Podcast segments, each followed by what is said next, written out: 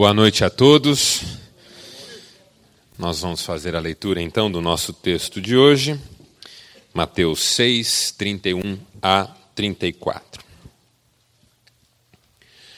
Portanto, não se preocupem dizendo: que vamos comer, ou que vamos beber, ou que vamos vestir, pois os pagãos é que correm atrás dessas coisas, mas o Pai Celestial sabe que vocês precisam delas.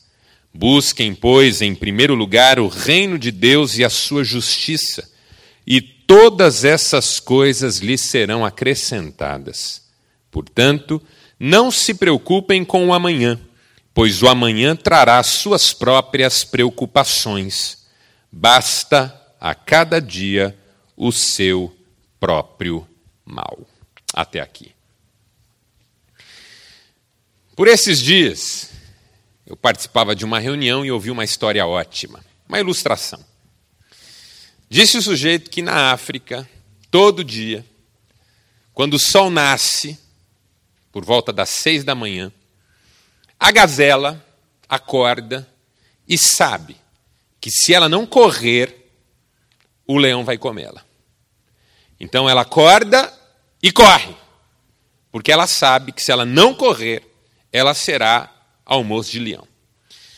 Mas na África, todo dia, quando o sol nasce, por volta das seis horas da manhã, o leão acorda, sabendo que se ele não correr, ele fica sem comer. Então ele corre. De modo que o sujeito completou dizendo assim: Não importa se você é gazela ou leão, deu seis horas da manhã, corra.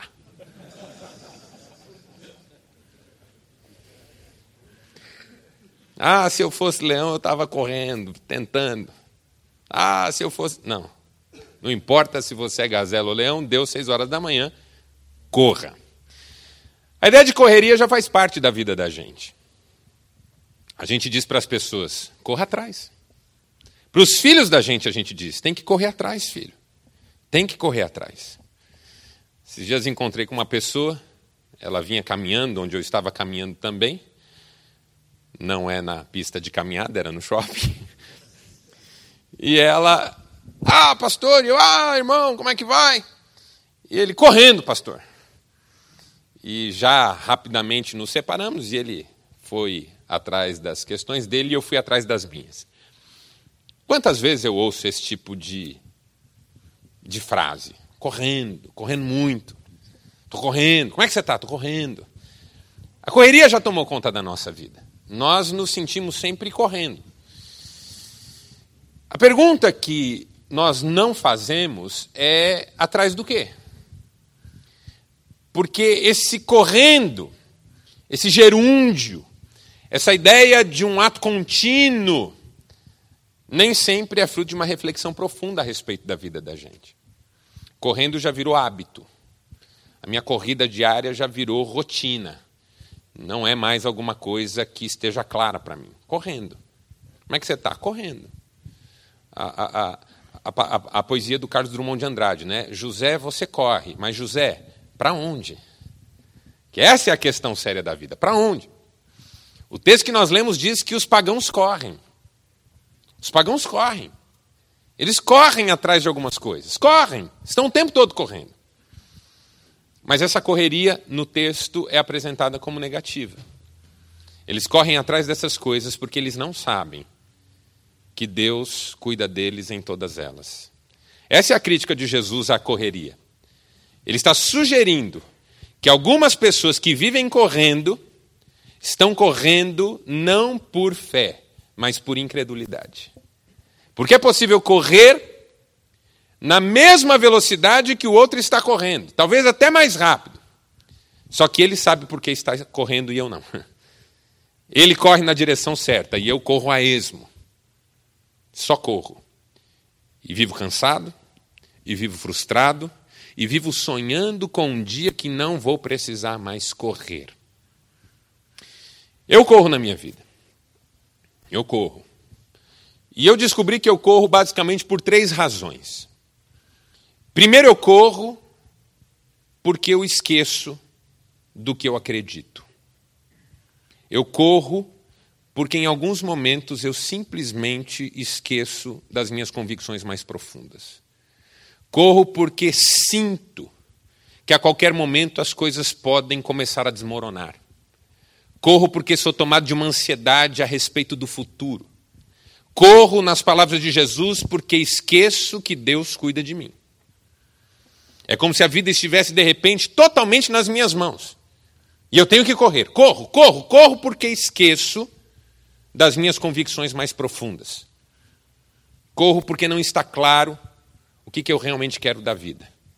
Corro porque tenho medo do amanhã. Segunda razão porque eu corro, eu corro porque sou influenciado por outros que estão correndo também.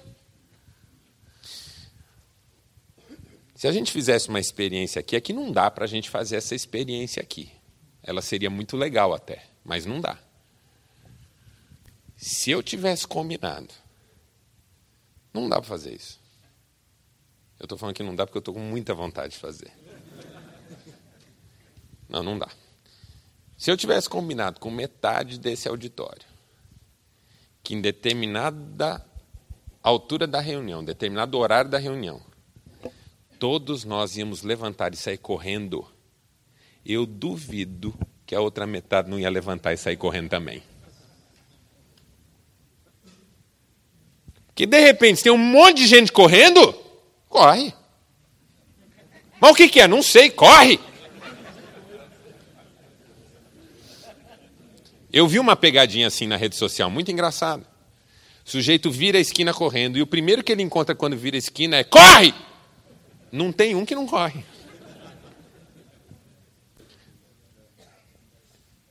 Você já deve ter visto, você está andando na rua e de repente tem dois olhando para cima assim. Você passa e de repente você tem outro passando, de repente tem uns quatro assim olhando. De repente tem oito olhando, de repente tem vinte olhando. Aí alguém fala: "O que, que vocês estão olhando?" Não sei. Não sei. Esse povo estava olhando aqui, eu estou olhando também. Hoje, como você sabe que tem gente que faz isso de propósito, então você vê dois olhando para cima, você fala: ah, "Não é nada, não." Aí dá uma vontade de olhar, não dá? Por isso que uma das estratégias de marketing mais bem-sucedidas dos últimos tempos é o sujeito que colocou uma placa na rua do comércio dele dizendo: a 50 metros não olhe à sua direita. A loja dele ficava a 50 metros à direita. Ficou a loja mais conhecida da rua. Porque a 50 metros não tinha um que não aguentava. Não é? Que aguentava. Olhava. 50 metros, não olha à sua direita? O que, que tem ali? Por que, que eu não posso olhar? Essa sensação de que de repente alguma coisa está acontecendo e os outros sabem e eu não. Não tem coisa pior do que perceber que todo mundo está sintonizado com uma coisa menos você. Do que, que vocês estão falando? Você não sabe? Não. Rapaz, eu não acredito que você não sabe. Olha, você acredita que ele não sabe? Não acredito. Gente, para. Do que, que vocês estão falando? Essa sensação de ficar de fora. Todo mundo vai menos você. Todo mundo estava lá menos você. Quando alguém fala para mim que todo mundo estava num determinado lugar, só faltou eu, eu fico me perguntando por que, que eu faltei. Puxa vida, né? Só faltou eu. Rapaz, devia ter estado lá, devia nada, nem queria. Mas de repente a sensação de que todo mundo está envolvido é assim no mundo que a gente vive. No mundo em que todo mundo está correndo, quem você pensa que é para não correr? Quem você pensa que é para não estar tá vivendo que nem um foguete? Quem você pensa que é para não, não entrar nesse clima como todo mundo entrou? Você acha que você é melhor que a gente? Está todo mundo correndo, menos você. Você fala isso para seu filho. Está todo mundo correndo, só você que não, filho. Você pensa que você vai ter um lugar nesse mundo se você não fizer por valer? Está todo mundo correndo. As crianças estão correndo. Eu tenho dó de algumas crianças. Que a agenda delas é mais tumultuada que a minha. Compromisso de manhã, de tarde, de noite. Por quê? Porque se não, se não correr, não vai ter lugar no mundo. Se não correr, não vai ter espaço. O mundo, o mundo ficou diferente. Nas palestras que eu dou em alguns ambientes, eu, eu costumo dizer três coisas. Primeiro, que o mundo ficou menor. O mundo ficou menor. Não do ponto de vista geográfico, mas do ponto de vista do encurtamento das distâncias, sim ou não? Quando eu era menino, era raro ouvir de alguém que foi viajar para os Estados Unidos. Hoje eu conheço pessoas que vão para a China duas vezes por ano. Os acessos são muito mais, mais fáceis.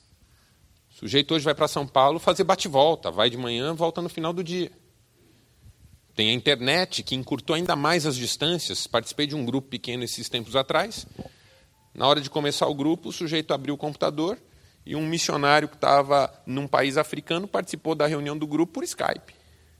As distâncias foram encurtadas. Só que, ao invés disso nos dar tempo de sobra, fez com que a gente aproveitasse que dá para fazer mais rápido e marcasse mais coisa. Correria. Comigo aconteceu uma situação esse final de semana. Correria. Fui pregar num encontro de pastores de uma denominação em Santa Catarina, numa cidade graciosinha, uma estância hídrica bem interessante, com cachoeiras bem bonitas, chamada Abelardo Luz. Alguém conhece? Conhece Abelardo Luz? Bem bonitinha, não é? Mas assim, por causa da correria da vida, já fui sozinho. Porque Cristiane também estava no meio da correria dela, com pós-graduação, com tudo mais tal. Aí fui na sexta para voltar no domingo. Nesse período ia pregar um monte de vezes. Aí tinha o voo comprado de volta às seis horas no domingo. Por causa da situação do tempo, o voo foi cancelado. Qual é o próximo voo? Amanhã às dez da manhã. Mas é certeza? Não, não é certeza. A previsão é que fique assim até quarta-feira. Aí eu comecei a pensar em tantos compromissos que eu tinha na própria segunda, na terça, na quarta. Quando eu tava, aluguei um carro, voltei de lá dirigindo, cheguei super cansado no domingo, no meio da madrugada. Foi cansativo. Aí quando eu cheguei, eu pensei comigo: ah, se a vida fosse melhor organizada, hein? Tinha levado Cristiane.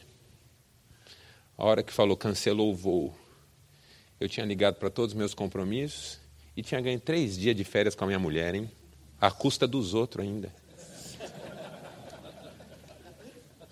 Eu me senti burro toda a vida.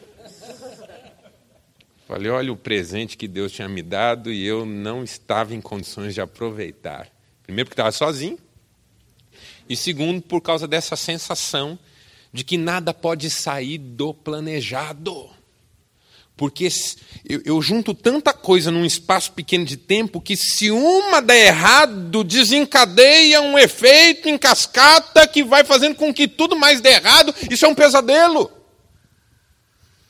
Que é a razão pela qual eu fico bravo no trânsito, fico bravo no banco, porque o tempo perdido que não estava previsto gera a sensação de que vai me desencadear uma série de outros problemas. Por isso eu tenho raiva do sujeito que está enrolando na minha frente. Vou no supermercado, entro na fila do supermercado, procuro o caixa mais rápido, com menos gente, com gente com menos coisa no carrinho, e de preferência que seja gente nem, nem tão jovem, nem tão idosa, que já tenha um ritmo, porque eu preciso ir rápido. Aí, quando chega a pessoa antes de mim, ela vai pagar no cartão, não passa. Aí ela fala assim: Ah, eu tenho outro. Não passa. Aí ela fala assim: Não sei o que está acontecendo. Eu falei: Eu sei, filha, você não tem crédito. É, é, engraçado quando a pessoa dá o cartão, o cartão diz não autorizado. É, eu não sei o que está acontecendo, dá outro. Não aceita, eu não sei o que está acontecendo, dá outro. Não não sei o que está acontecendo, sabe sim, filha. Sabe, sabe. Você estava torcendo para ter crédito. Aí, então, posso fazer um cheque? Ah, mas aí tem que preencher tudo. E você ali esperando. Aí você já está odiando essa pessoa. Num primeiro momento, você até considerou pagar a conta dela. Para ir rápido. Mas agora você já está odiando. Por quê? Porque ela está roubando seu tempo. Tempo é? Dinheiro. A gente diz isso. Tempo é dinheiro. Está roubando seu tempo. Num mundo que ficou menor, as distâncias foram encurtadas. E eu programei muito mais coisa no período, e agora nada pode falhar, e eu estou nessa fila de banco e não anda, e eu estou no trânsito e as camaradas parando e descarregando um carro no meio da rua. PPP, sai daí! Está me atrasando! E não bastasse o mundo ficar menor e eu arrumar mais compromisso, compromisso, o mundo ficou mais cheio, tem mais gente. E isso, do ponto de vista quantitativo, tem mais gente no mundo. Nós ultrapassamos a casa dos, dos 7 bilhões. Só que essas pessoas não estão esparramadas, estão juntas. Está todo mundo no mesmo lugar, disputando os mesmos espaços. O outro está por toda parte. Lembra que você ia numa praia tão bacana, deserta? Agora você vai lá, está cheio de gente. Você não tem a turma que se alugava apartamento para o Réveillon? Não tem a turma que alugava apartamento para Réveillon? Num lugar bonito, gostoso. Pagava 800 reais a diária. Esse ano você ligou lá. Está dois pau e meia a diária. Mas não está disponível. Dois pau e meio, mas está brincando. Mas por que subiu tanto assim? É o dólar. Não, mas não pode. O dólar não subiu tanto igual isso aí. Não, mas também tem a inflação e tem o risco Dilma e tal. Risco Dilma é os que eu estou inventando já, esses negócios aí. Pega, pega rápido isso aí. E aí você fala, não, então tá bom, mas eu, eu vou ficar mesmo assim. Não, mas não dá, já tem gente. Você quer ficar na fila de espera? Porque ele ficou de decidir. Não, então tá, eu fico na fila de espera. Tá, você é o nono. Pô, que é o terceiro grande problema. O mundo ficou mais competitivo. É funil, é um funil. Todo mundo disputando os mesmos espaços. Então, assim, antes, antes, ele, antes ele do que eu, pouca farinha, primeiro meu bolo. Ah, eu, eu tenho que. Filho, filho, se você, se você não estudar, filho, outros vão e você vai ficar, filho. E por isso as crianças estão sobrecarregadas. Eu corro. Eu corro porque eu estou vendo todo mundo correndo e estou morrendo de medo de ficar para trás. Mas tem uma terceira razão pela qual eu corro. E essa talvez seja a mais complicada das três. Eu corro porque esqueço daquilo que é fundamental para mim. Eu corro porque estou vendo todo mundo correr e estou achando que estou ficando para trás. Mas eu também corro porque eu tenho desejos de realização que não são necessariamente aprovados e abençoados por Deus. E eu sei que nisso eu estou só. Porque eu não corro só para viver a vida, eu corro para provar coisas. Eu não corro só para o sustento da minha família, eu corro para ficar rico. Eu não corro só para ter uma paz diária, eu corro para que as pessoas me amem e me valorizem. Eu tenho desejos e necessidades ocultos, muitas vezes, agregados àquelas razões que seriam óbvias, óbvias e básicas. Então eu corro porque eu quero, de alguma maneira, vencer na vida a ponto de ser elogiado ser é, é, imitado, ser valorizado e ser afirmado diante dos outros. Eu corro para de repente conseguir mais rápido aquilo que eu só conseguiria no longo prazo. Eu corro para não precisar depender de Deus. Porque eu tenho vontade de não precisar depender. Eu sou pastor e eu tenho muita vontade de não precisar depender de Deus. Porque depender de Deus é um jogo complicado, é, um, é, é difícil. Porque depender de Deus significa, primeiro, que Ele vai me dar o pão de cada dia. Porque Ele não tem compromisso com o meu desejo de ter o pão da semana.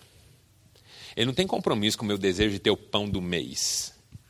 Que é o que eu falei aqui aquele dia, não é? Jesus ensinou a orar dizendo: o pão nosso de cada dia, dá-nos hoje. Mas eu não oro mais pelo pão de hoje. Eu oro pelo pão do mês. Mas dependendo de como é a minha vida, eu não oro mais pelo pão do mês, eu oro pelo pão do ano. Mas dependendo de como é a minha vida, eu não oro mais pelo pão do ano, eu oro pelo pão da vida toda. Mas dependendo de como é a minha vida, eu já quero ser o dono dessa padaria. Passe ela no meu nome, Senhor. E eu me viro sozinho. Autonomia. Eu, eu prefiro cuidar eu mesmo das minhas coisas. Por quê? Porque aí eu posso fazer esse caminho paralelo de mostrar para minha mulher que ela tem que me respeitar e me valorizar, porque não é fácil achar um homem que nem eu por aí. De mostrar para o meu pai que ele estava errado nas coisas que ele falava a meu respeito. que eu venci na vida e cheguei muito mais longe do que ele jamais chegou. Que aquele meu irmão que disputou comigo a vida inteira, agora vai ter que engolir que eu venci, porque eu tenho muito mais do que ele. E ele tentou tirar de mim.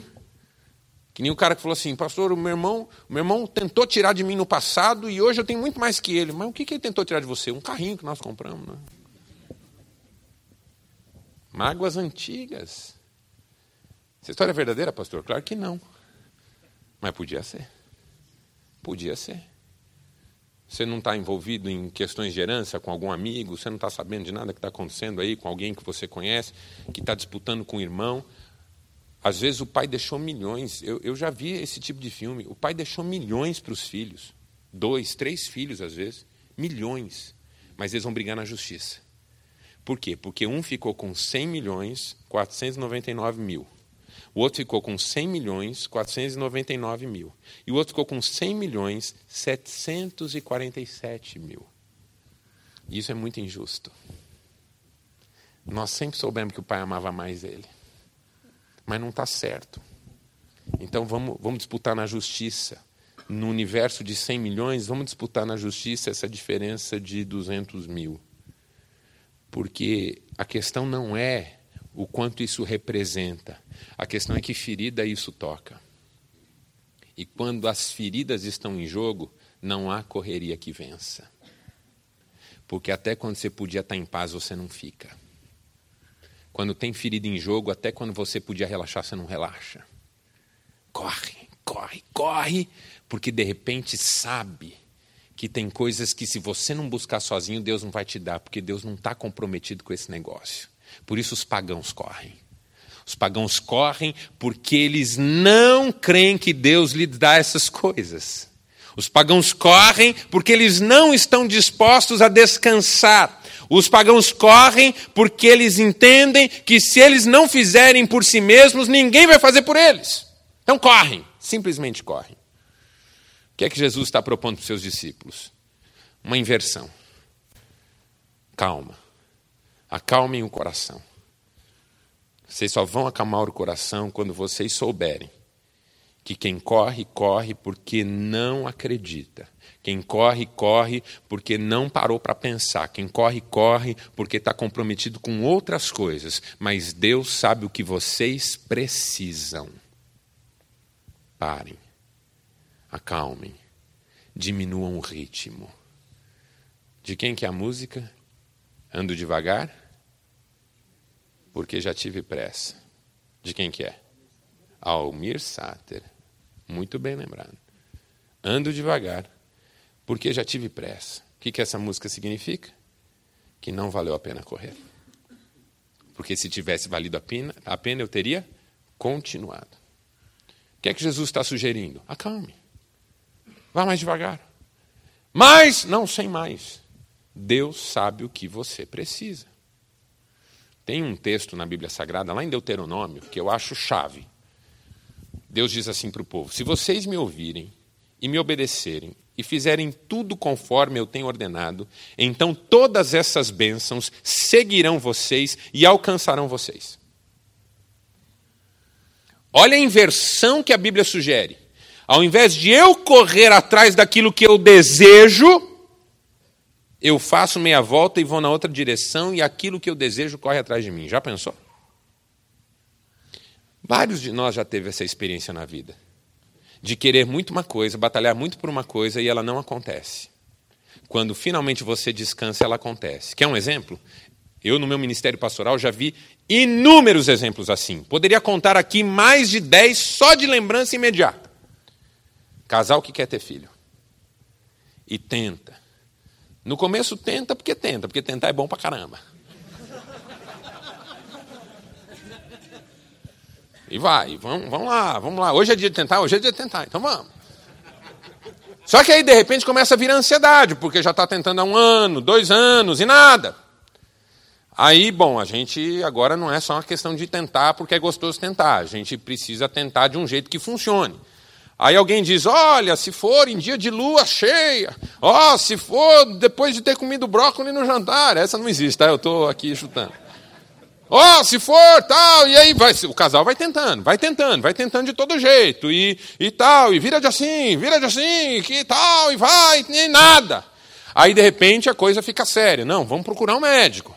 Aí o médico faz exames e tal, olha, vocês têm problema de produção disso, vocês têm problema daquilo, e o seu útero é inóspito para o espermatozoide dele. E aí ele diz assim: tá vendo? Você nunca me quis bem, e aquela coisa toda, e desperta um monte de problema. E aí começa a tomar remédio, e começa a fazer tratamento, e não dá certo. E aí vamos tentar uma fertilização, e não, não e nada dá certo. Aí um dia o casal diz assim: quer saber? Chega. Deus não quer que a gente tenha filho. Vamos parar, chega, nós já gastamos muito dinheiro, nós já fomos atrás de muita coisa, nós estamos cada vez mais tensos. Chega, chega, para. Esquece. Vamos falar mais nisso. Parou. Às vezes passa três meses, a mulher está grávida. Cansei de ver isso. Tem um caso lindo na nossa igreja, lindo, lindo, lindo, lindo, de um casal que não podia ter filhos. Fez tudo que estava ao seu alcance. Até um dia que nós conversamos e eles entregaram para Deus. Chega, não vamos mais tentar. Vai ser como Deus quiser. Nesse processo apareceu uma oportunidade de adoção. Eles fizeram uma adoção. Adotaram criança maravilhosa, uma criança maravilhosa, maravilhosa. Criança estava meses em casa com eles, ela engravidou. O que, que aconteceu? Parou de correr atrás aconteceu. Em várias áreas da vida nós podemos ter experiência assim. Você bateu na porta de um sujeito a vida inteira, ele sempre fechou a porta na sua cara. O dia que você não bateu mais, ele te ligou. Pô, rapaz, você não apareceu mais aqui, sabe o que eu estou precisando? Sabe, que coisa, né? Parece que quanto mais a gente mendiga alguma coisa, tanto mais ela nos é vedada. E quando a gente finalmente diz, ok, se Deus quiser que eu tenha, eu terei, de repente ela está batendo a nossa porta. Isso é bíblico. Estas bênçãos seguirão vocês e alcançarão vocês. Mas eu só posso ser perseguido se estiver correndo na direção contrária. Está entendendo isso? Eu só posso ser perseguido se eu estiver correndo na, na, direção contrária. Como um cachorro que eu tive eh, quando era solteiro ainda. Era um, um beagle, né? Beagle é um cachorro do demônio, não sei quem tem beagle aqui. É um troço. Pensa num cachorro enfesado. Ele é, ele é enfesado, é um cachorro chato. Ele acha que ele é o dono seu. Não é? Se ele falasse, ele ia falar assim: põe a coleira que nós vamos passear. E eu, e eu achava ele engraçado, porque se eu corria atrás dele, ele saía correndo, porque ele era enfesado, mas era covarde. Então, se você saía correndo atrás dele, ele saía correndo. Mas quando você parava, ele parava, virava, se você saísse correndo, aí ele corria atrás de você, latino, feito um macho assim. Aí um dia eu brinquei com aquele cachorro um dia, e assim, foi uma brincadeira tonta com o cachorro, mas eu fiquei pensando, interessante, né? É mais ou menos isso. Quando você corre atrás, você não pega. Mas quando você para de correr e corre na direção contrária, vem atrás de você. Até na vida amorosa isso já aconteceu. Não com todo mundo aqui, que tem gente aqui que não dá mesmo, mas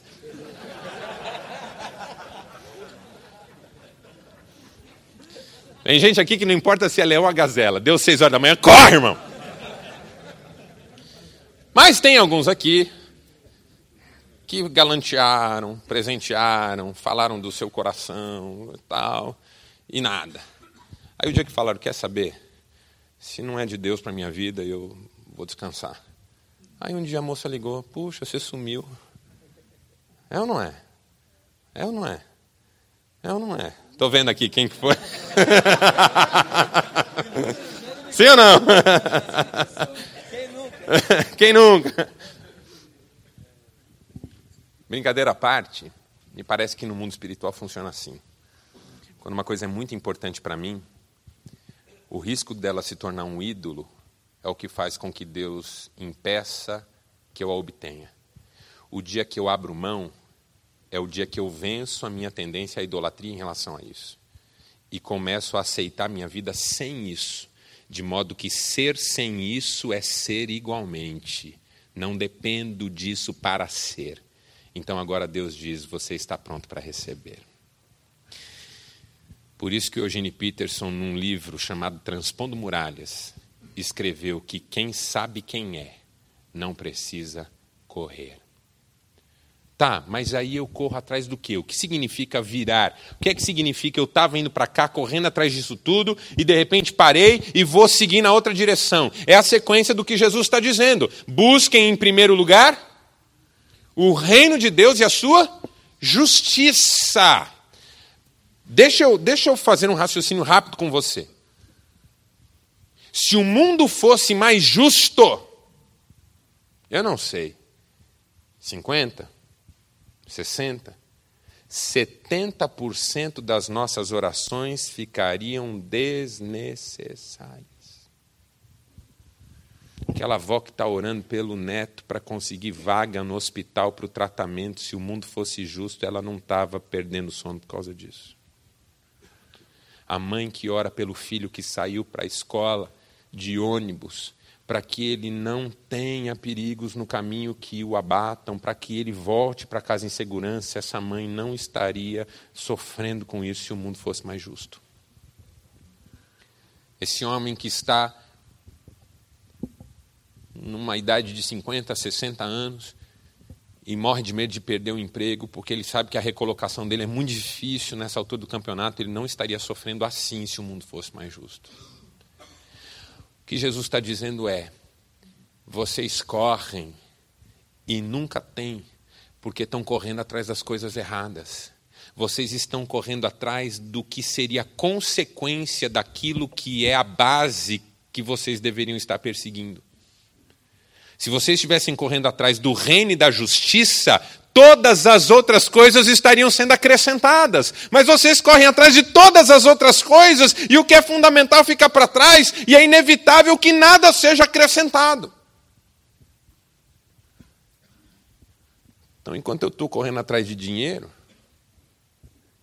eu continuo sujeito a um mundo onde a qualquer momento o dinheiro também pode ser tomado da minha mão. Ah, mas eu não vou conseguir estabelecer justiça no mundo, a ponto de a senhora de 80 anos não precisar orar mais pelo seu neto por uma vaga no hospital. Sim, mas Deus vai abençoar você. Porque a partir do momento que a justiça é o meu foco e o reino é o meu alvo, as bênçãos são consequências da minha caminhada com Deus. E aí, quantos testemunhos eu já não conheço e você também de gente que começou a focar a vida naquilo que era fundamental e começou a ter conta de farmácia menor. E de repente parece que a comida multiplica na dispensa. E são as histórias bíblicas que nós estamos cansados de conhecer. Do que estava a ponto de acabar, mas todavia não faltou. todavia não faltou. Porque quando eu busco em primeiro lugar o que é prioritário, o demais se ajeita. O demais se ajeita. Quais são as prioridades? Uma vez um pastor muito querido me fez sentar e escrever as minhas prioridades num papel. Aí eu já era cristão, eu, eu, eu fiz o que eu achei que tinha que fazer. Coloquei lá Deus em primeiro lugar, família, ministério, trabalho, fui colocando. Aí, quando eu pus uns 10 itens lá, ele falou assim: agora me diga com sinceridade. Você organiza a sua vida em torno das suas prioridades? Ele não questionou se eram minhas prioridades reais. Porque ele poderia dizer: ah, você está querendo mostrar serviços, Deus é prioridade na sua vida? Não, ele só me perguntou se eu organizava a minha vida em torno das minhas prioridades. E eu tive que reconhecer que não. Então eu digo que a minha mulher é tão importante que eu não seria nada sem ela, que eu não posso nem pensar em ela me abandonar, mas eu não cuido do meu casamento. Eu falo que meus filhos são meu maior tesouro, que eu amo meus filhos, que eu não posso perder meus filhos de jeito nenhum. Mas o tempo que eu dedico aos meus filhos é ínfimo perto do tempo que eu dedico a tudo mais. Então tem alguma coisa errada entre o meu discurso e a minha prática. E é como se Jesus estivesse dizendo: esse que corre tanto e nunca alcança, talvez é porque está correndo na direção errada. Se ele invertesse a direção, não só ele alcançaria, como aquilo de que ele correu atrás a vida inteira o alcançaria também. Porque quando a gente está correndo na direção certa, há um momento em que a gente pode diminuir o passo. Quer um exemplo só para ilustrar? Você está viajando. Está cruzando uma cidade. Descobre que errou o caminho, que está indo na direção errada. Você não acelera? Acelera ou não acelera? Acelera. Porque a sensação de que perdeu tempo traz consigo a necessidade de pisar mais fundo. Quem aqui que não errou o caminho na estrada e o retorno e a sequência do caminho não fez muito mais rápido do que estava fazendo até então? Por outro lado, quando você está chegando num lugar e é o lugar certo, você vai naturalmente diminuindo. Porque quanto mais o sentimento de proximidade, tanto mais você vai soltando o pé. Ninguém entra na cidade de destino rasgando, a não ser que seja doido varrido. Em geral, você vai, e principalmente na praia. Você vai chegando, você vai chegando na praia, que delícia, quando começa a sentir aquele cheirinho de sandão. Pensa uma propaganda bem feita, hein? Vou mandar esse vídeo para Sandal, ver se eu consigo uma graninha. Aí você vai de. Filho, olha lá, ó, já, já vai aparecer o mar. Ó. Depois que virar aqui na serra, vai aparecer o mar. Você diminui. A sensação de proximidade vai trazendo um contentamento. A viagem valeu. E se você tem algum bom senso, você começa a diminuir, porque você quer curtir cada passo da aproximação. Quanto mais perto de Deus, tanto mais calmo eu estou. Porque o que eu quero, eu já tenho. E o que eu não tenho, ou eu não preciso, ou vou ter já já. Busque em primeiro lugar o reino e a justiça. E todas as coisas serão acrescentadas. Mas e se não der certo? É a terceira questão de Jesus. Por que, que você está preocupado com amanhã? O amanhã trará os seus cuidados.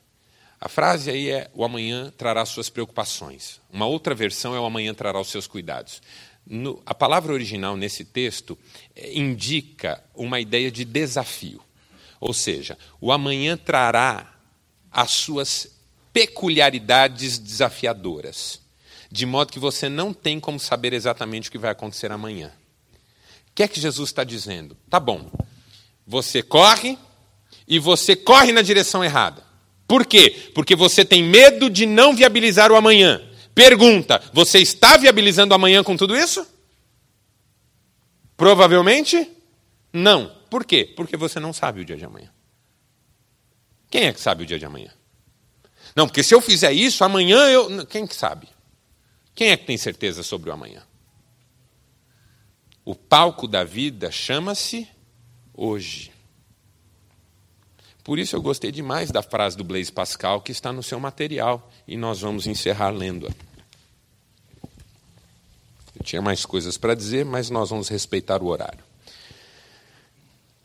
Livro Pensamentos, página 110. Que cada um examine os seus pensamentos. Encontrá-los-á completamente ocupados com o passado e o futuro Quase não pensamos no presente. Quando fazemos, é apenas para planejar o futuro à sua luz. O presente nunca é o nosso fim. Passado e presente são nossos meios e só o futuro é nosso fim.